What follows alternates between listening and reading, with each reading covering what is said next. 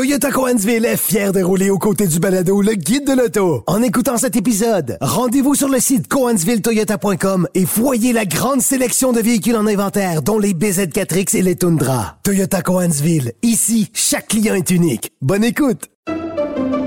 Pendant que votre attention est centrée sur vos urgences du matin, vos réunions d'affaires du midi, votre retour à la maison ou votre emploi du soir, celle de Desjardins Entreprises est centrée sur plus de 400 000 entreprises à toute heure du jour. Grâce à notre connaissance des secteurs d'activité et à notre accompagnement spécialisé, nous aidons les entrepreneurs à relever chaque défi pour qu'ils puissent rester centrés sur ce qui compte, le développement de leur entreprise.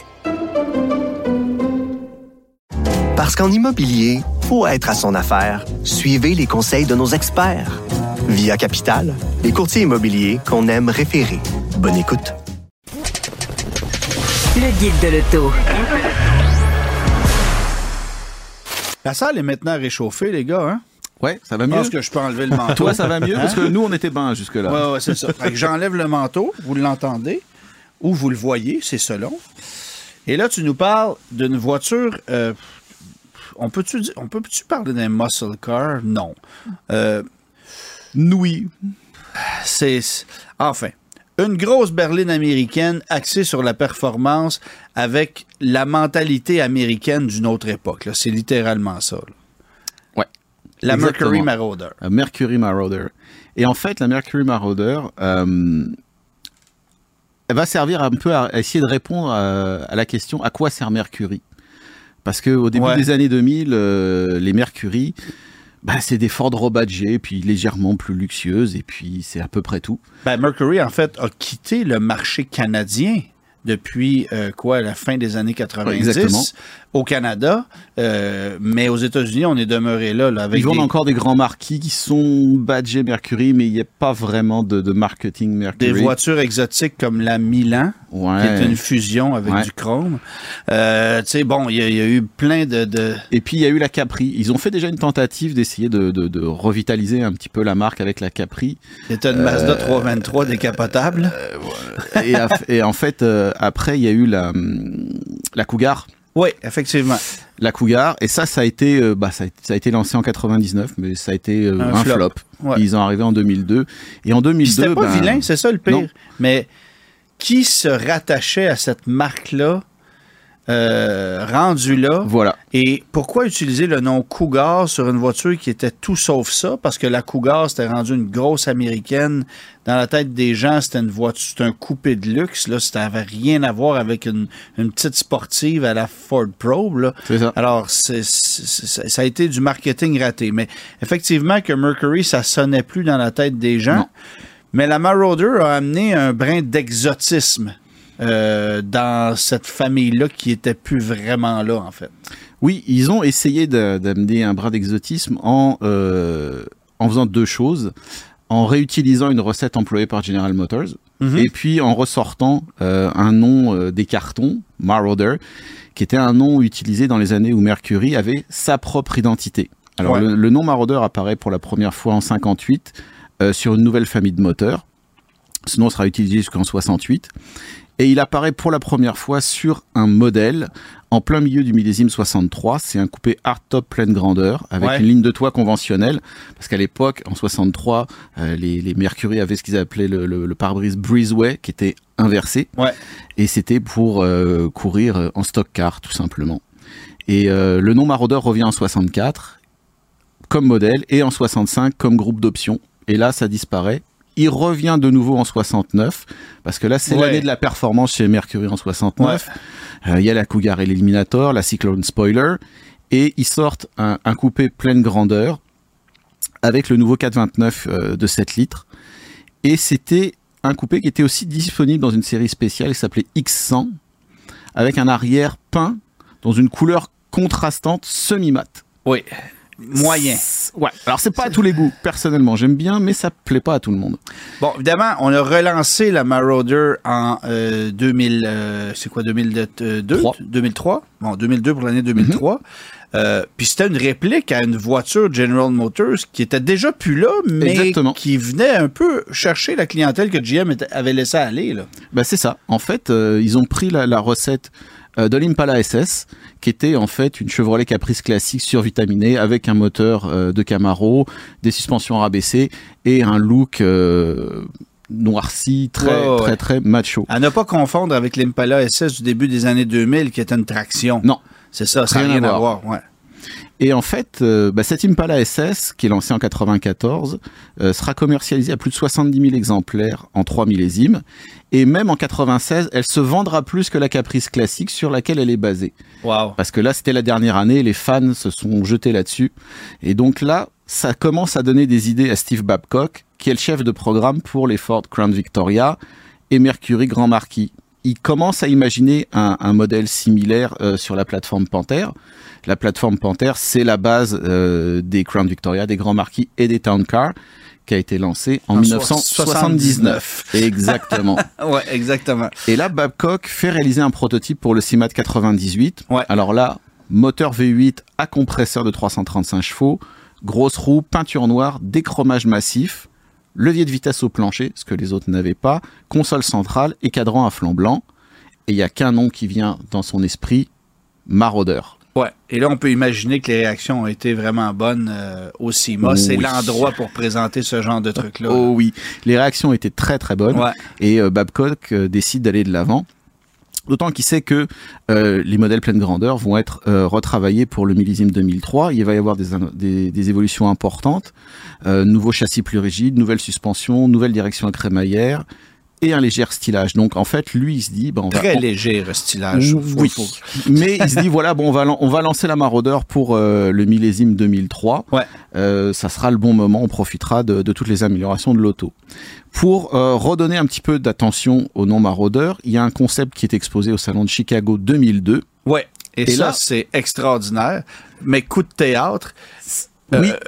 c'est même pas un coupé, c'est un, Non. c'est une décapotable. C'est un cabriolet. Et c'est une carrosserie qui, ne sera jamais implémentée, qui n'a été, qui a été développée que pour ça. Et on comprend pas. euh, Et il y a beaucoup, tu sais, je veux dire, il y a du travail, là. Oh oui. Ça, ça veut dire euh, réinventer des panneaux de carrosserie, des nouvelles portes. euh, euh, Il y, a- il y a beaucoup de travail pour une voiture qui a jamais vu le jour, puis qui avait absolument aucune possibilité Non, non. de marcher Ça, en plus. là. Alors la question c'est pourquoi On n'aura jamais la réponse? Et ça, et le modèle à ce moment-là a encore le V8 à compresseur Ouais. de 335 chevaux.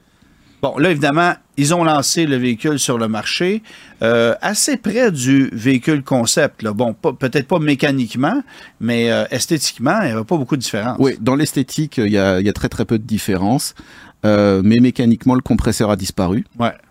Donc là, on retrouve le V8 4 litres 6 32 soupapes de la Mustang Mach-1, 300 chevaux, 302 chevaux pour être précis, et 318 livres-pieds de couple. Et la voiture a été préparée avec l'aide de Roush, qui est un préparateur Ouais. spécialisé euh, dans les modèles Ford. La banque d'organes de Ford a été évidemment bien utilisée, et les. Crown Vic Police Interceptor euh, fournissent les freins, les suspensions renforcées, l'arbre de transmission en aluminium et le différentiel à glissement limité renforcé de 3,55 pour 1. Alors il y a aussi des pièces spécifiques, évidemment les pare-chocs avec des antibrouillards et le nom maraudeur moulé dans le pare-choc Moulé dans le à pare-choc, l'arrière. comme on l'avait fait avec les Mustangs. Voilà. Ouais. Euh, l'échappement, les feux arrière légèrement teintés et des amortisseurs euh, Tokiko à l'avant avec aussi des roues de 18 pouces chromées. On parle d'une Crown Victoria, là. Ouais. C'est- Ouais. drôle de parler de pièces de performance sur une voiture qui était pas vouée à ça, Au mais départ, non. Mais encore une fois, quand tu as une police interceptor dans, dans ta gamme, ça peut te permettre de faire des choses. ouais, c'est ça. Euh, Il y a aussi des changements à l'intérieur avec des sièges en cuir, avec gravé le, le dieu Mercure, des cadrans à flanc blanc, un compte-tour qui est une première pour toutes les voitures de la plateforme Panther depuis 1979, un volant en cuir, une console centrale qui inclut un voltmètre et un indicateur de pression d'huile, et puis évidemment bah, le levier de vitesse au plancher. Enfin, euh, bah, comme toutes les autres Panthères, euh, la Maraudeur est fabriquée à l'usine de Saint-Thomas en Ontario. Où on fabriquera prochainement des batteries de Volkswagen. Ah. bon, euh, évidemment, c'est une voiture qui n'a pas eu le même succès que l'Impala SS, mais la clientèle l'a quand même appréciée. Alors oui, bah la voiture est plutôt euh, accueillie positivement euh, en 2003. Euh, la, presse la, la trouve agréable à conduire. Elle apprécie la tenue de route, elle trouve que les performances sont un petit peu justes. Euh, je vais donner des chiffres. Le, magazine Car and Driver réalise le 0 à 60 000 à l'heure en 7 secondes 5 et le quart de mille en 15,5 secondes. Pas extraordinaire. ouais. C'est pas extraordinaire et c'est moins bien qu'une Impala SS de seulement 260 chevaux. Mais par contre, par rapport à l'Impala, euh, la tenue de route est bien meilleure. Et Ben, puis, la voiture, euh, bah, histoire de garder le, le- le- l'attitude bad boy, la voiture au début n'est disponible qu'en noir, mais en cours d'année, il y a un gris argent et un bleu perlé qui sont ajoutés.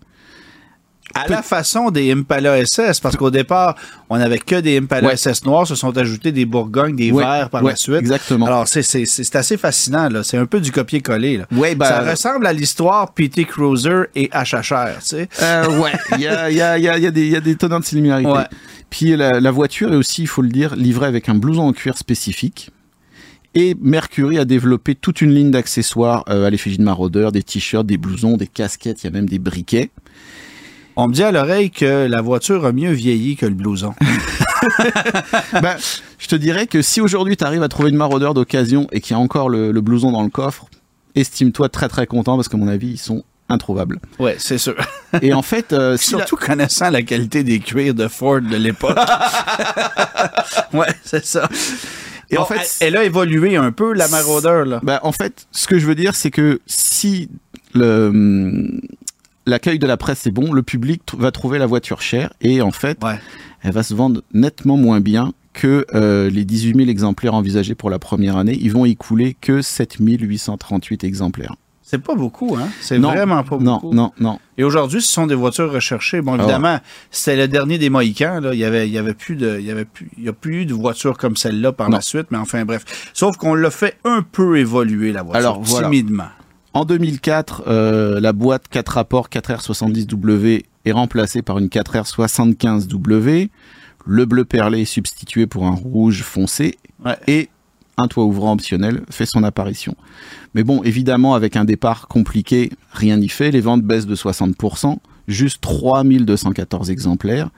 Et ça va avoir des conséquences euh, sur le reste de la gamme. Parce que là, évidemment, la maraudeur euh, ne sera pas reconduite pour le millésime 2005 et les développements qui étaient déjà prévus, c'est-à-dire une version à compresseur pour la maraudeur et des variantes sportives un peu dans le même état d'esprit pour d'autres modèles Mercury qui auraient donné un peu plus de, piquant à la gamme, ont été annulés. Et en fait, quand viendra la crise économique de 2008, Ford devra effectivement répondre à la question à quoi sert Mercury et la marque disparaîtra en 2011. Mais la Mercury euh, Grand Marquis va lui survivre. Elle va demeurer sur le marché jusqu'en jusqu'en fin d'année 2011, en fait. Mhm. Euh, et, et si, si je me souviens bien, de mémoire, la Mercury Grand Marquis et la Ford Crown Victoria, ce sont les dernières voitures de production à avoir été vendues avec des radiocassettes. Euh, c'est fort possible. Il y avait ça et la Mercedes Classe S. là, Il y avait était- la, la Lexus SC430 aussi, qui était une des dernières à avoir un, un lecteur OK. cassette. Ah oui, c'est OK, peut-être. Après ça, ça se peut. Enfin, mais euh, disons que c'était ça s'en venait dépasser comme oui. produit. là. Et en fait, euh, bah, en fait, la conclusion, c'est que oui, les ventes de Marauder ont été euh, décevantes, mais j'ai réussi à trouver un chiffre. Il semblerait que le programme n'ait coûté que 39 millions de dollars. Ça veut dire que malgré des ventes décevantes, il a quand même été lucratif. relativement lucratif pour Ford, parce que 39 millions de dollars pour un constructeur pour Ford, c'est pas grand-chose. Ça a coûté un peu plus cher que ça réparer des batteries de Bolt. Merci Hugues.